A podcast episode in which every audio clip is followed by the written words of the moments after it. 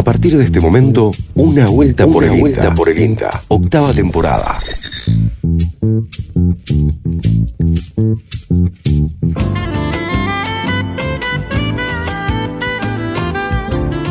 Muy buenos días, le damos la bienvenida a una vuelta por el INTA, el programa del INTA Centro Regional Córdoba por la Universidad, la M580 de los SRT. Domingo 11 de julio hemos pasado una hermosa semana con algunos calorcitos de primavera, diría yo. Veníamos de fuertes fríos y hasta nevadas. Y aquí con hermosos días esta semana. Esta vez sin la compañía del conductor oficial de una vuelta por el INTA, Lucas Viale. Pero bueno, el próximo programa seguramente ya estará con nosotros aquí. Mauro Bianco, desde la conducción estaremos acompañando durante una hora. En la puesta al aire, Mariano Britos. En la locución, Gabriel Saingenet. Edición Antonio Peralta y en la musicalización, José Ávila.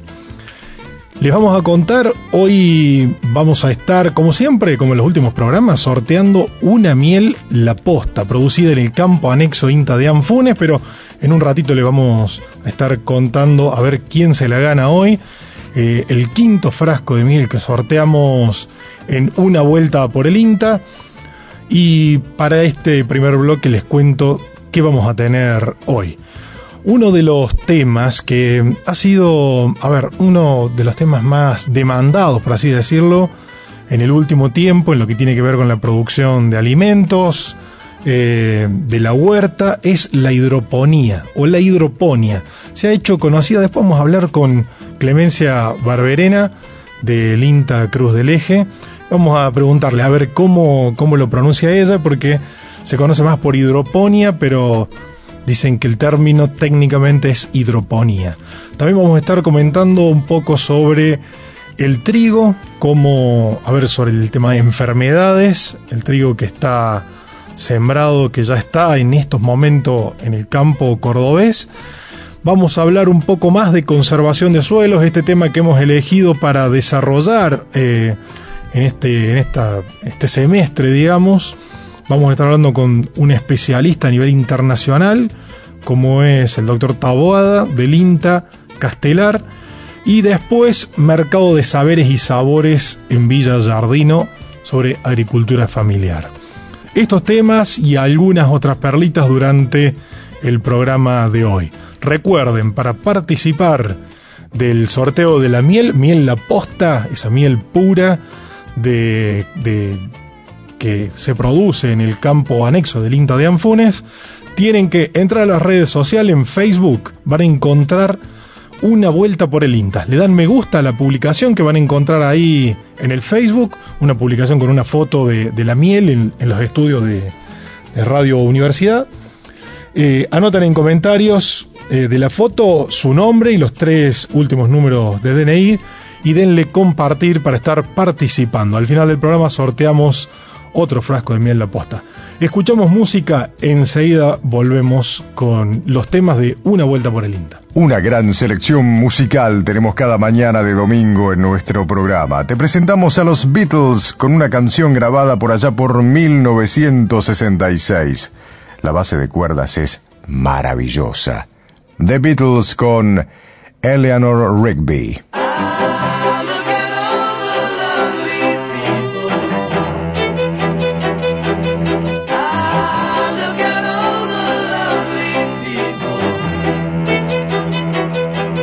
Eleanor Rigby picks up the rice in the church where a wedding has been. Lives in a dream, waits at the window, the face that she keeps in a jar by the door. Who is it for? All the lonely people. Where do they all come from? All the lonely people. Where do they all belong?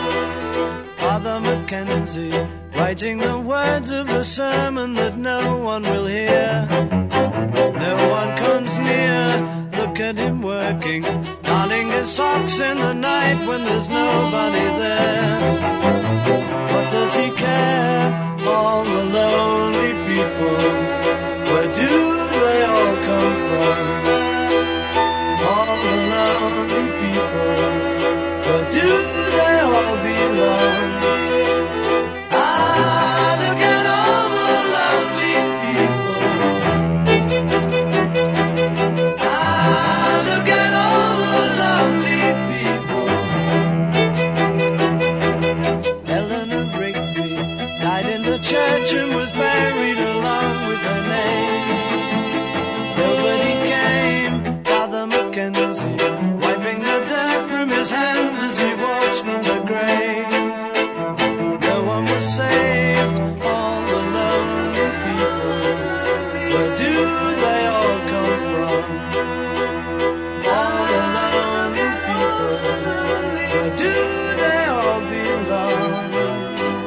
Una vuelta por el INTA. Ciencia y tecnología en el aire.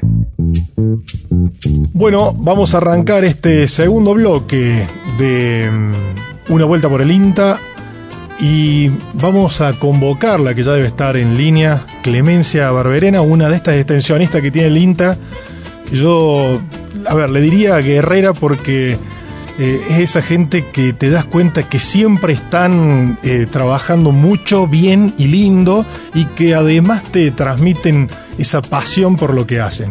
A la Clemen le hemos tenido en el programa en una vuelta por el INTA muchas veces y hablando de muchos temas, pero hoy nos vamos a abocar a hablar sobre hidroponía o hidroponía, como le decimos eh, a algunos ya.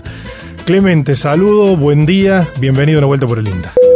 Días, Mauro. Muchas gracias por esta presentación. Muy linda. Eh, y muchas gracias, por supuesto, por convocarme desde, desde este programa que tiene cada vez más difusión, cada vez más prestigioso y bueno, y es un orgullo para, para todos los que somos trabajadores del INTA que ustedes puedan estar ahí.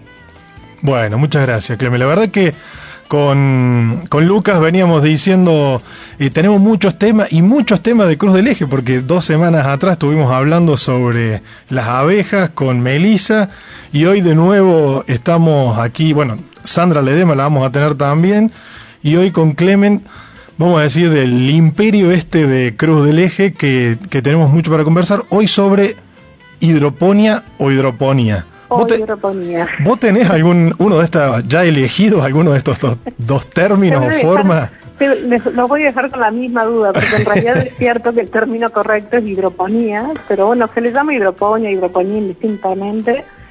Eh, lo correcto técnicamente es decir hidroponía.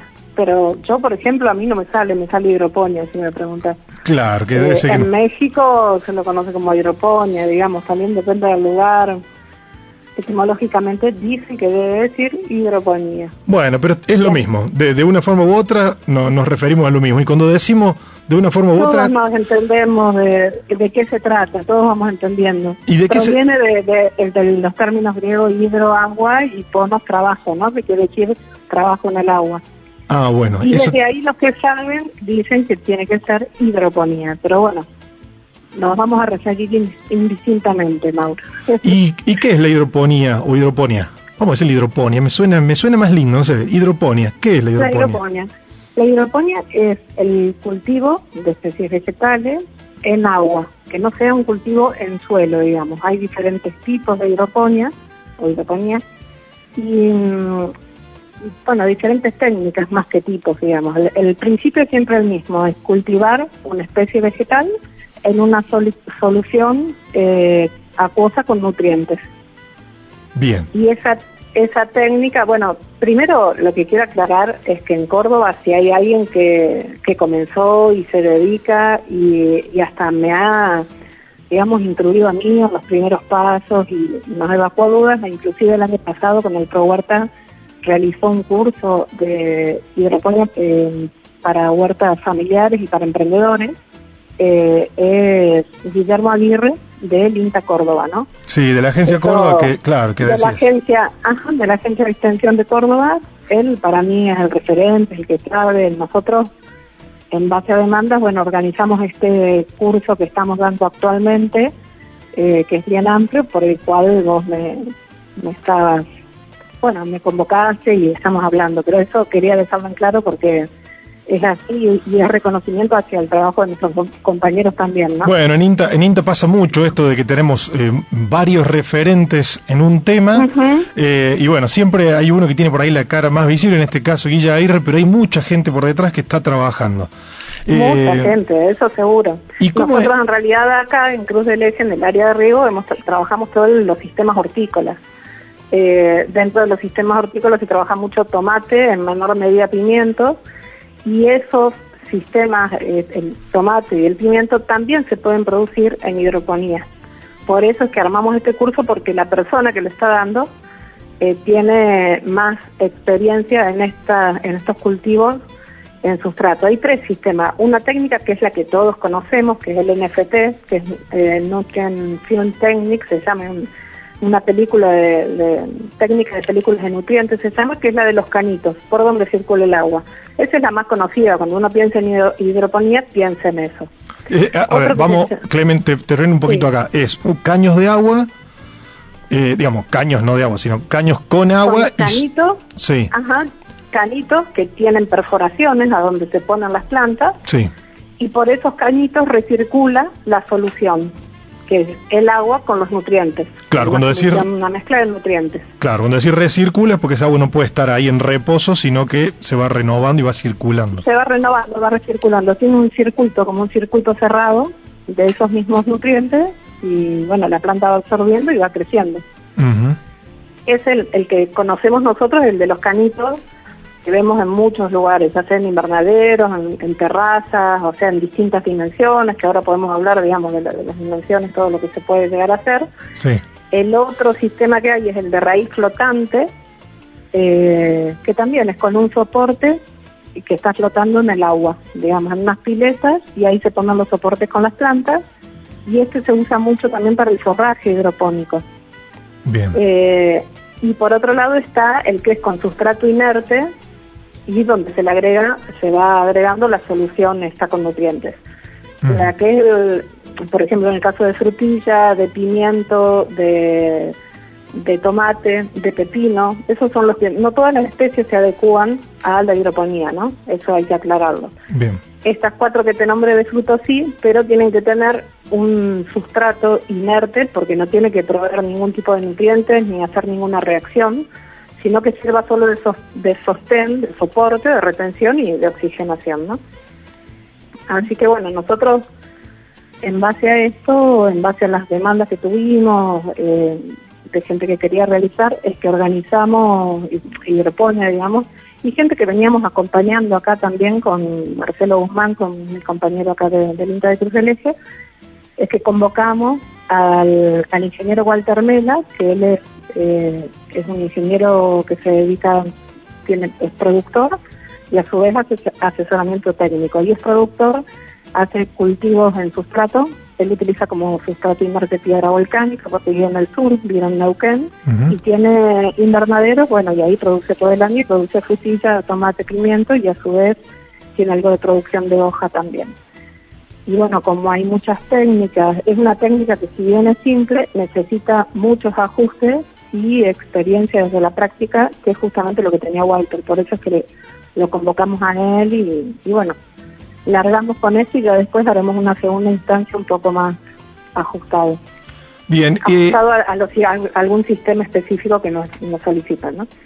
Sí, ¿Quién es decías, Mauro. Sí, estaban, me decía, estaban realizando una capacitación. ¿Cómo, ¿Cómo llegan las demandas al INTA? ¿Quién quiere hacer hidroponía? ¿Dónde? En qué, qué nivel, si lo quieren hacer en la casa, eso te quería que me chusmees un poquito. Eh, hoy, ¿cuál es el interés más grande por la hidroponía?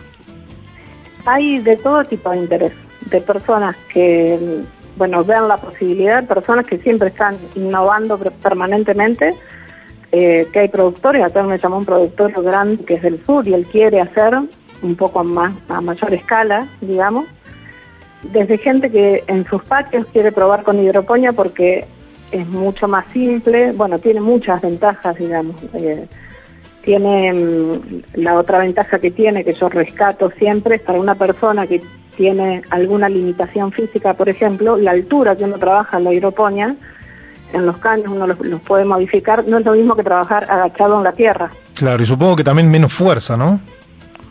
Totalmente, mucha menos fuerza también, hay, hay menos trabajo en la tierra. Si tengo limitación de tierra, por ejemplo, si tengo un, una terraza y no tengo suelo como para cultivar, o sea, hay muchos espacios eh, y a su vez hay mayor eficiencia de uso del suelo, aprovechamiento también de los nutrientes, hay mayor control de problemas de, sanidad en el suelo.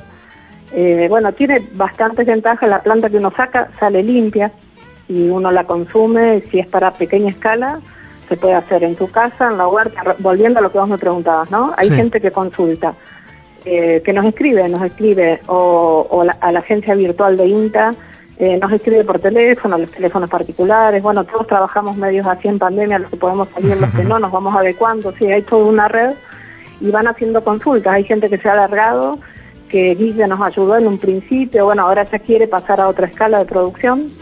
Eh, y hay productores interesados en hacer. Ellos producen en tierra, productores hortícolas que están interesados en hacer una producción a mayor escala con estos sistemas.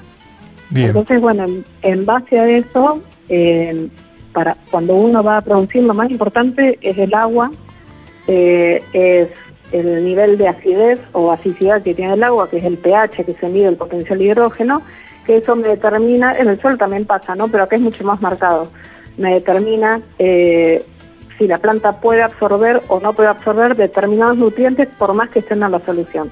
Entonces hay cuestiones básicas muy chiquitas para ajustar que es necesario llevarlas adelante, digamos, y con alguien que sepa desde la práctica. Así que bueno, por eso es que armamos este curso eh, que iba a ser inicialmente para gente que esté produciendo, pero fue tanta la demanda y tenemos gente desde Buenos Aires, de Misiones, son 300 las personas inscritas, los que están participando son 210, hemos armado un grupo de WhatsApp también, eh, bueno, eh, también eh, aplica puntos para la BPA, digamos, qué sé yo, todo integrado, como hacemos todas las capacitaciones desde el centro regional.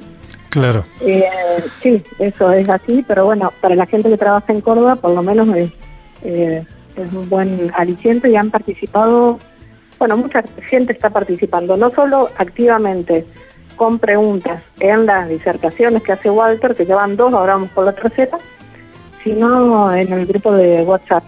Bien, una, que- eso, eso justamente te iba a preguntar, Clemen, porque me decías en un momento que es una, una técnica que se va ajustando con la experiencia. Y creo que esto, bueno, pasa en la producción de la huerta también, pero con, eh, por ahí la producción en la huerta en, en el suelo, algún familiar amigo nos puede instruir un poco y en esto es como más nuevo.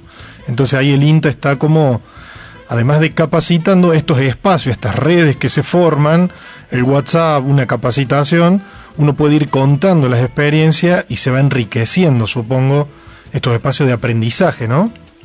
Es que es justamente una construcción conjunta, es dinámica, es, es permanente, es participativa, es la forma de, de aprendizaje, ¿no? Acá no hay alguien que sepa y otro que no sepa, sino que lo vamos construyendo y eso queda claro desde el principio.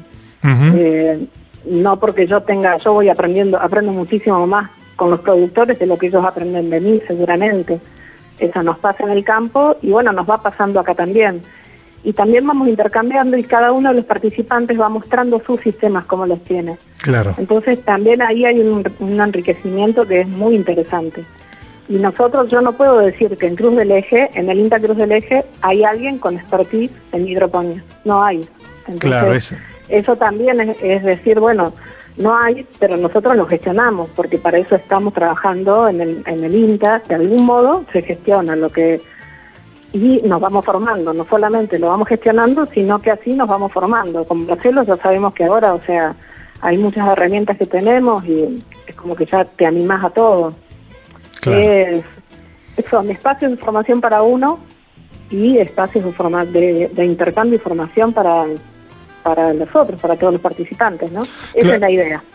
Buenísimo. Y hay una cuestión ahí que me, me encantaría, no sé si llegamos para hoy, pero una cuestión también, por así llamarlo, terapéutica, la gente que, que, que seguramente vos me decías, gente que no puede hacer, no sé, fuerza, que no puede agacharse a hacer la huerta, y tal vez en un patio, en una terraza, en un balconcito, eh, con estas capacitaciones se puede ir como introduciendo la hidroponía y empezar a producir. Me pasó con un compañero de trabajo de INTA que hace años atrás empezó con esto y hoy le hace algunos cambios ahí a la verdulería del barrio, que me, encantó, digo. Hay, hay de estos casos también, Clemen, ¿no? Muchísimos de estos casos, cualquier cantidad. Y van probando y nos van diciendo, bueno, sobre todo lo que más se hace es lechuga, eh, algo de mm, lechuga, algo de, eh, de espinaca, eh, y más que nada de hoja y rúcula, no me salía. Eh, eso es lo que más se hace. Ya cuando vas pasando a otras a otros cultivos, bueno, hay que ir ajustando más en base al estadio fenológico, el requerimiento que tienen. Pero lo que hay es en el mercado, eh, por ejemplo, si yo quiero ingresar eh, a una página y ahí tengo el módulo ya listo que lo puedo instalar en mi casa con las Bien. dimensiones. Un módulo de 2 por 1 para 200 plantas. Ya viene con la bombita, con los recipientes para recircular, con las soluciones. Entonces, si uno quiere iniciarse, o como vos decís, alguien que no puede trabajar y que le gusta, o que toda la vida cultivó y ahora no lo puede hacer, eh, son módulos accesibles y si no los quiere comprar se pueden hacer también, es simple la técnica para construirlo. Claro. Eh, entonces realmente es gratificante cosechar lo que uno está cultivando. Eh, bueno. A uno le parece que es, cuando uno habla de hidroponía, no sé, a uno mismo le pareció cuando empezó como todo lo nuevo, como vos decías recién, eh, que es algo inalcanzable. Y no, para nada. Claro, es ajustar, inclusive uno tiene que ir controlando la solución eh, con un pHímetro que mide el pH y un conductímetro que mide la salinidad. Eh, que esos son los, los dos parámetros que más influyen cotidianamente en que la planta pueda absorber los nutrientes que hay disponibles. Entonces, eso es lo primero que hay que comprar. Hay mucha gente que no lo hace y que no lo hacía, digamos. Y tenés eh, pHímetros y conductímetros muy económicos. Estamos Ujú. hablando de 2.000, 2.500 pesos que conseguís y es una herramienta súper útil y podés producir más y de mejor calidad. Entonces, bueno, son todas esas son todas las cuestiones que vamos viendo y que obviamente que yo, que pueda animarse, los dos videos eh, que están en YouTube, en el canal de YouTube de Anita Manfredi. Eso te iba a preguntar, eh, con- que me tiré los datos, a ver, que alguien que quiera eh, hacer hidroponía, ¿cómo arranca hoy? Si, si llega a la capacitación del INTA Cruz del Eje o qué video hay que buscar, Clemen. Los dos videos que están eh, colgados en India- Inta YouTube Manfredi, que fueron eh, las capacitaciones realizadas el año pasado, Sí, desde el Pro Huerta para emprendimientos eh, familiares y para, para eh, huerta traspatio. Creo que algo así, eh, si querés busco el link y te lo paso, pero si pone huerta familiar, hidroponía, eh, YouTube Inta Manfredi, ahí están los links. O sí, sea que perfecto. Y- o ingresa al, al canal de YouTube de Inta Manfredi, pone hidroponía y ahí le sale. Así Está- que- Son dos capacitaciones diferentes. Ahí exclusivamente se habla del NFT, digamos, de- del que más del que más se, se realiza, que es esta de, de los canitos, por Bien. donde recircula el agua. Y que esa es la que yo recomiendo a nivel casero, ¿no? O sea, a nivel familiar es la, la recomendable. Bueno, y si no, estas capacitaciones que están brindando desde el INTA Cruz del Eje también pueden comunicarse ahí con, con ese equipazo Totalmente. que tiene en el INTA Cruz del Eje. siempre estamos disponibles y como siempre digo, lo que no se sabe se gestiona, se averigua y bueno, como para que la gente por lo menos se quede parte de una solución de, de lo que está buscando, ¿no? Bueno, Así es como debemos trabajar.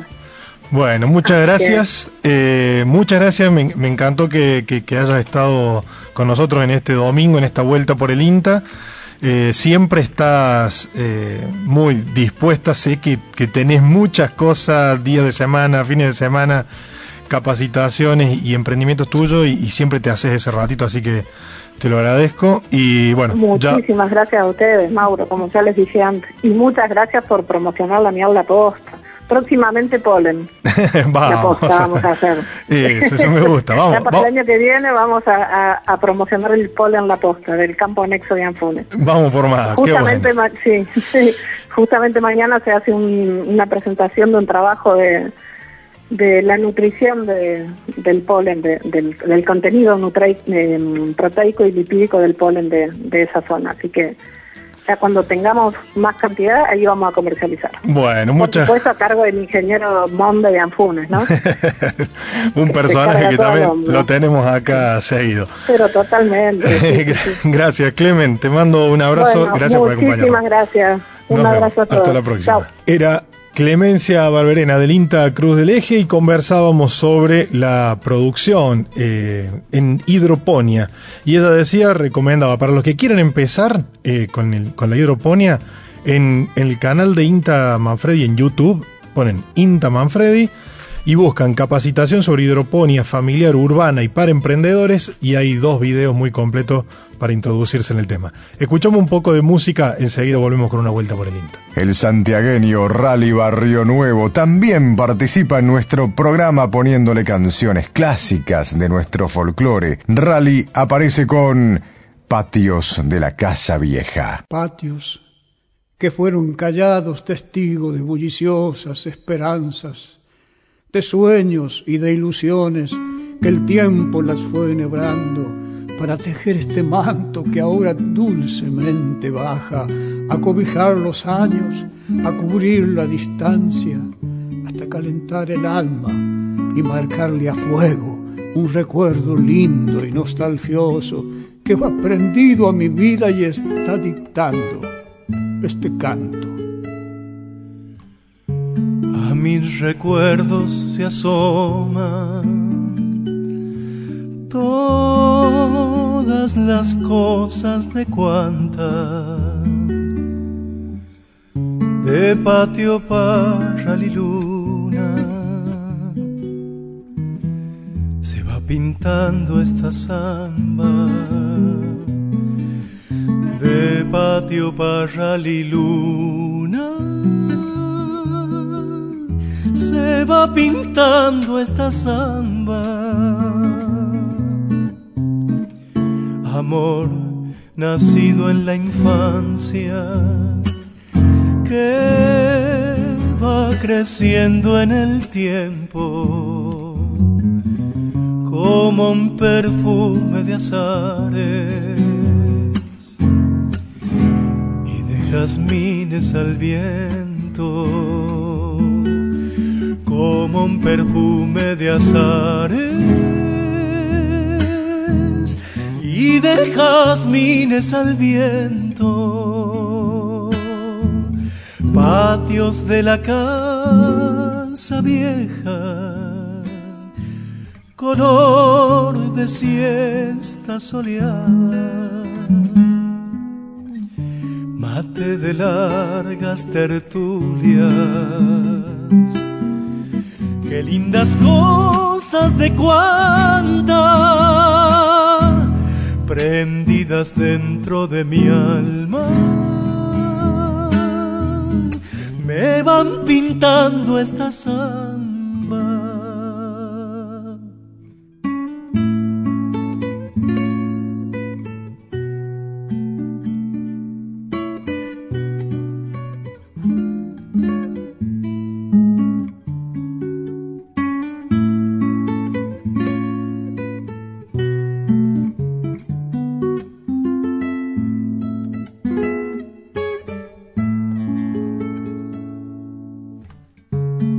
Baldosa en los patios guarda un recuerdo querido.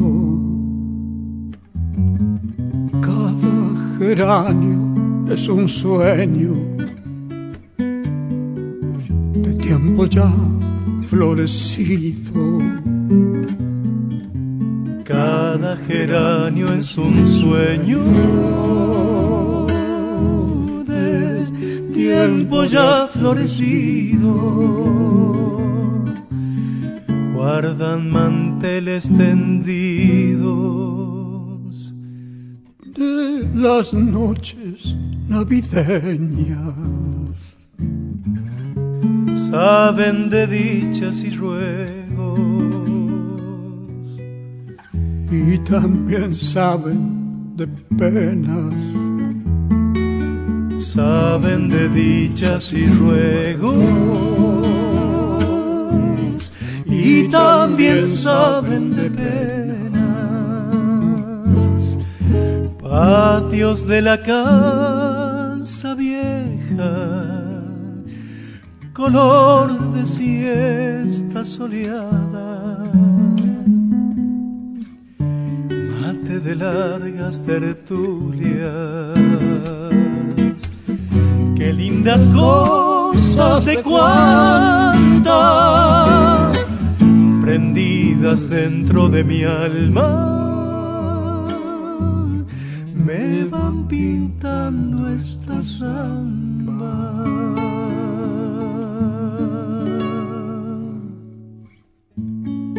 Búscanos en Facebook, Una Vuelta por el INTA. El suelo es un recurso no renovable no lo podemos importar y su cuidado y conservación son necesarios para la vida humana y un futuro sostenible. Sin embargo, a medida que pasan las campañas agropecuarias, existen razones que nos ponen en alerta sobre su tratamiento y su adecuada preservación. Sobre este tema hablamos con un referente a nivel nacional e internacional, el doctor Miguel Tabuada, director del Instituto de Suelos del INTA. Se ponen prioridades en otras cosas, indudablemente. Si miramos a nivel país, más del 60% del territorio argentino, 60% está con las tierras arrendadas.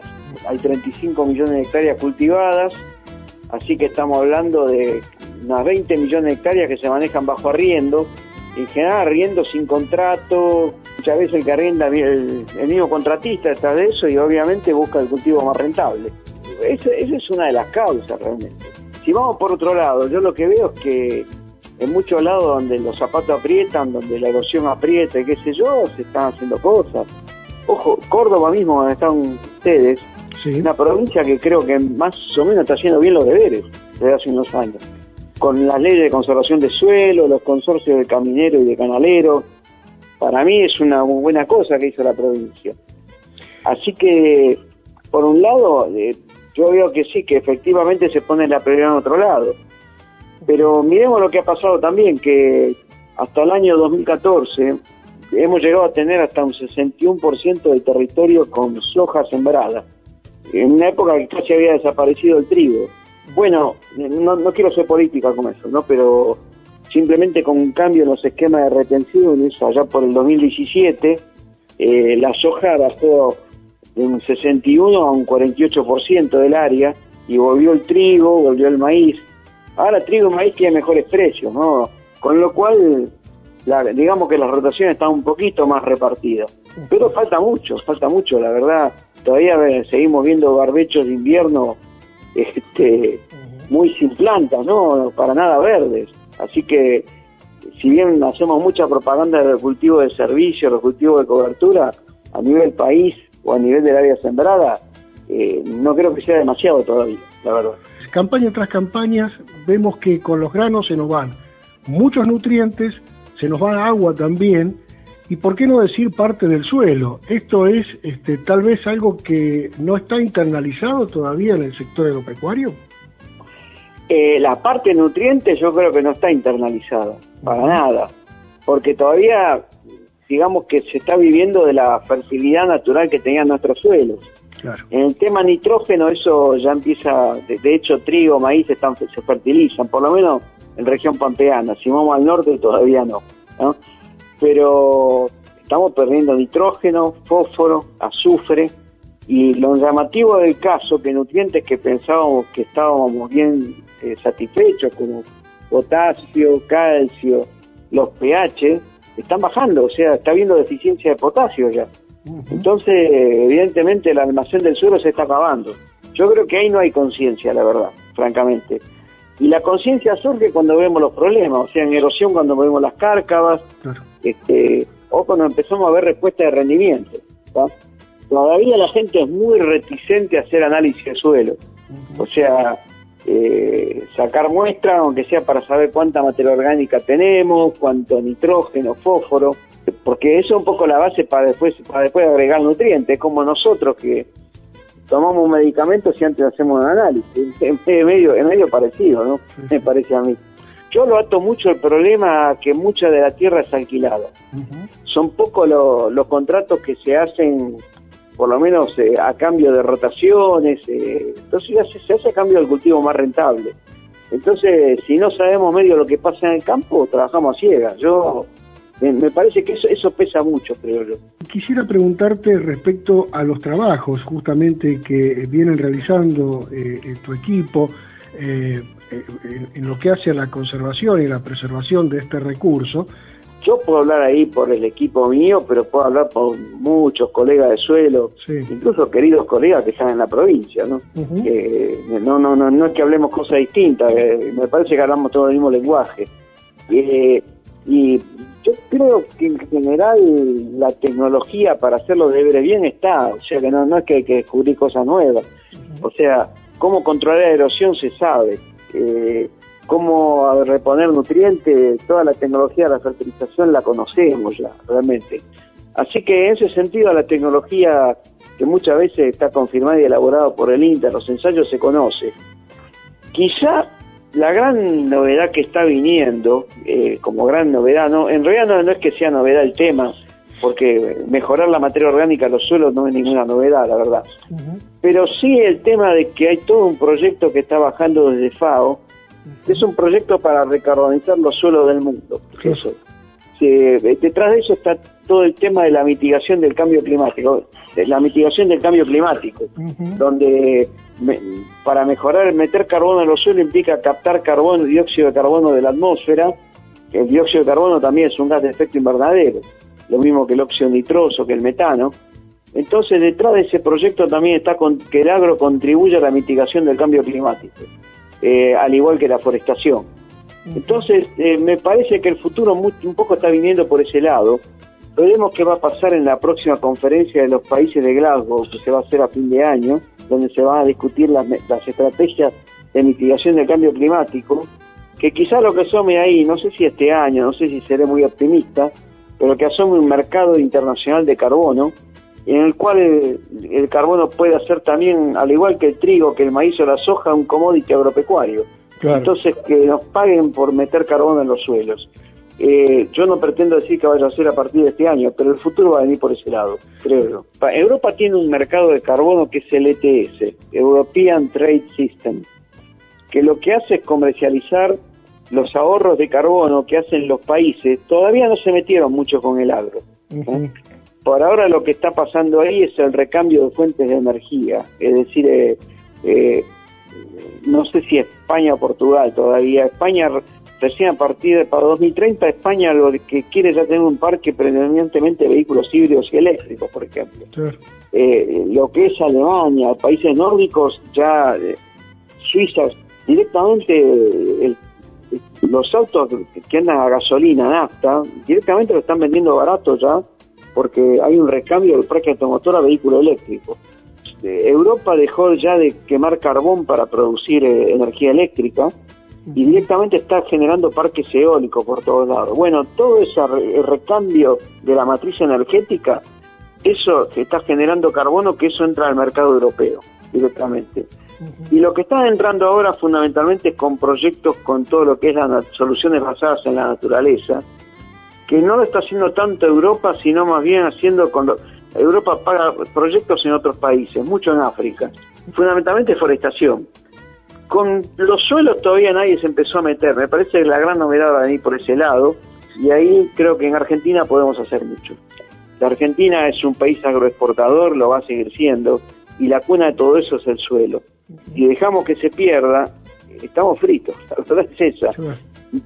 Pensemos que el fósforo, el azufre, los micronutrientes que se lleva, no la soja, soja, el maíz, el trigo, si no lo reponemos lo está sacando del suelo. En algún momento eso se empobrece. Entonces empecemos por hacer análisis y reponer nutrientes. El doctor Miguel Taboada, director del Instituto de Suelos del INTA, comentaba un poco las causas de la problemática del suelo, esta eh, por ahí concientización o falta de concientización de, de cuidar el recurso que viene con una historia de deterioro y de extracción, por decirlo de alguna manera, bueno, se está trabajando, desde el INTA está trabajando mucho en concientizar, en el manejo integrado, en la, eh, en la composición, en, en, el cuidado del suelo. Y Miguel, con una visión como la que tiene Miguel Taboada, un referente internacional, hablaba de qué está pasando hoy en día, esto de las problemáticas de los contratos, el 60% del campo arrendado, y él decía, no hay contratos o, hay pocos contratos que tengan esto de la rotación, el cuidado del suelo. Bueno, creo que hay un, cambio en este sentido que, se está dando y Miguel decía, en Córdoba son un ejemplo porque eh, le están prestando atención, están trabajando con el manejo integrado y, son un ejemplo a seguir de alguna manera. Y decía, acá lo, lo primordial de alguna manera hoy es trabajar en analizar el suelo, ver cómo está, medir eso y de ahí eh, trabajar en la reposición de nutrientes. Uno no va al médico hasta que no sabe qué le pasa, primero se hace los análisis, entonces dice Miguel, eh, hagamos los análisis del suelo y después veamos eh, cómo trabajamos en esa reposición. Vamos a escuchar un poquito de música, enseguida volvemos con otro giro en esta Una Vuelta por el INTA. La radio se convierte en música nuevamente en esta vuelta por el INTA. Ahora es el turno de Richard Coleman. Días futuros. Presiones intensas, la emoción es violenta en días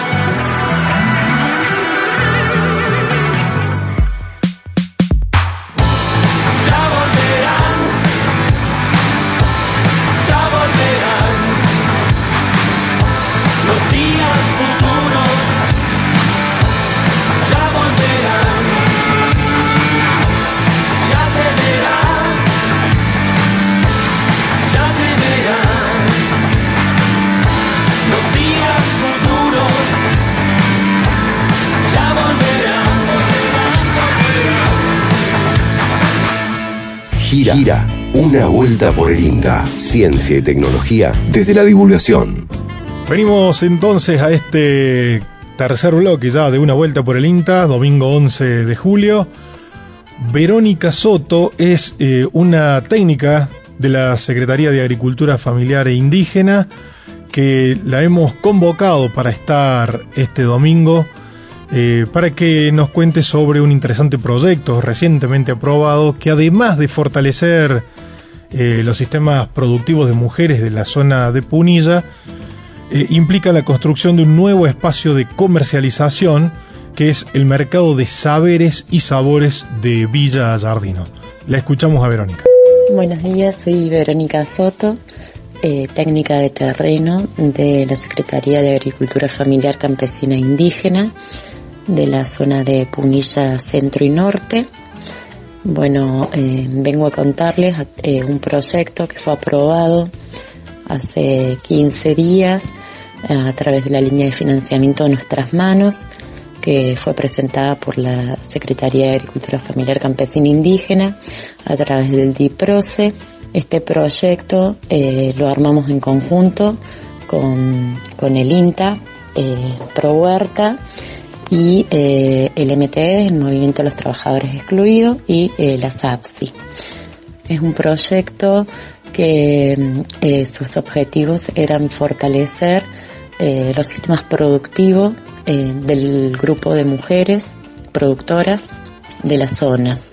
Fortalece a 15 sistemas productivos, está integrado por 33 productoras, las cuales están nucleadas en sub- subgrupos y como decía, este financiamiento se va a destinar a fortalecer 15 sistemas productivos de estas eh, mujeres productoras para poder ampliar su producción, aumentar el volumen y eh, lo más interesante y complejo es que a través de esas producciones se va a crear un espacio de comercialización, mercado de saberes y sabores de Villa Jardino, que va a funcionar en, en el nodo de la cooperativa de Villa Jardino, que se encuentra ubicado en la calle San Martín, un lugar céntrico, accesible, donde eh, las productoras podrán comercializar sus producciones durante todo el año, proveyendo mm, al pueblo de alimentos eh, sanos eh, con una constancia en cantidad y en calidad. Eh, una de las cosas que nos parece súper interesante de esta línea de financiamiento es que eh, dentro de sus objetivos es eh, disminuir la brecha que existe en cuanto a, mm, a tenencia de tanto insumos, herramientas, maquinarias, tenencia de tierra, en relación a lo que es la, la cuestión de género, más en el sector ag- agropecuario campesino. Eh, eh, bajo este financiamiento lo que se tiende es disminuir esa, esa brecha y poder eh, empoderar y, y dar a las mujeres eh, la posibilidad de eh, fortalecer sus sistemas productivos que muchas veces se les es negado o están en condiciones o no se encuentran en condiciones para, para poder acceder. Resaltar la importancia de la construcción de este espacio, de este espacio colectivo, de este mercado de saberes y sabores de Villa Jardino, la importancia en cuanto a la, a la posibilidad de, de tener un espacio donde comercializar los productos agroecológicos de la zona, eh, porque si bien en principio está destinado a estas 15 productoras que vienen trabajando en forma conjunta, la idea es ampliar para poder tener productos de otras cooperativas, organizaciones, tanto de la zona como de, de otras provincias cercanas, o sea, donde se crea un mercado realmente diverso, eh, agroecológico. Y no solo eso, sino que también este espacio, como, como el nombre lo dice, Mercado de Saberes y Sabores, está pensado como un espacio donde se va a comercializar y también un espacio donde habrá, mm, estará la posibilidad de, realizar intercambio de saberes, donde las mismas productoras puedan transmitir a, a otras productoras y productores sobre sus saberes, sobre sus prácticas, eh, sobre cómo implementar, cómo innovar. Así que eh, esto empodera a las mujeres, eh, le da un valor a sus saberes, a, la, a poder transmitir, a poder ser reconocidas. Y lo interesante es que hay una gran diversidad en cuanto a productos. Eh, hay producción avícola, hortícola, eh, queso, leches, eh, agroinsumos, bueno, una producción bastante diversa y variada que van a poder abastecer de alimentos sanos, agroecológicos, a la zona. Ahí estaba Verónica Soto, técnica de la Secretaría de Agricultura Familiar e Indígena, que nos contaba sobre este proyecto. Ahora las vamos a escuchar a Sandra Ledesma, una referente de Linta Cruz del Eje, que nos cuenta sobre el aporte y el rol que tiene el INTA dentro de este proceso que en el lapso de un año implica la ejecución de alrededor de 13 millones de pesos. Bueno, mi nombre es Sandra Ledesma, trabajo en el INTA de Cruz del Eje y además en la plataforma de géneros, infancias y adolescencias.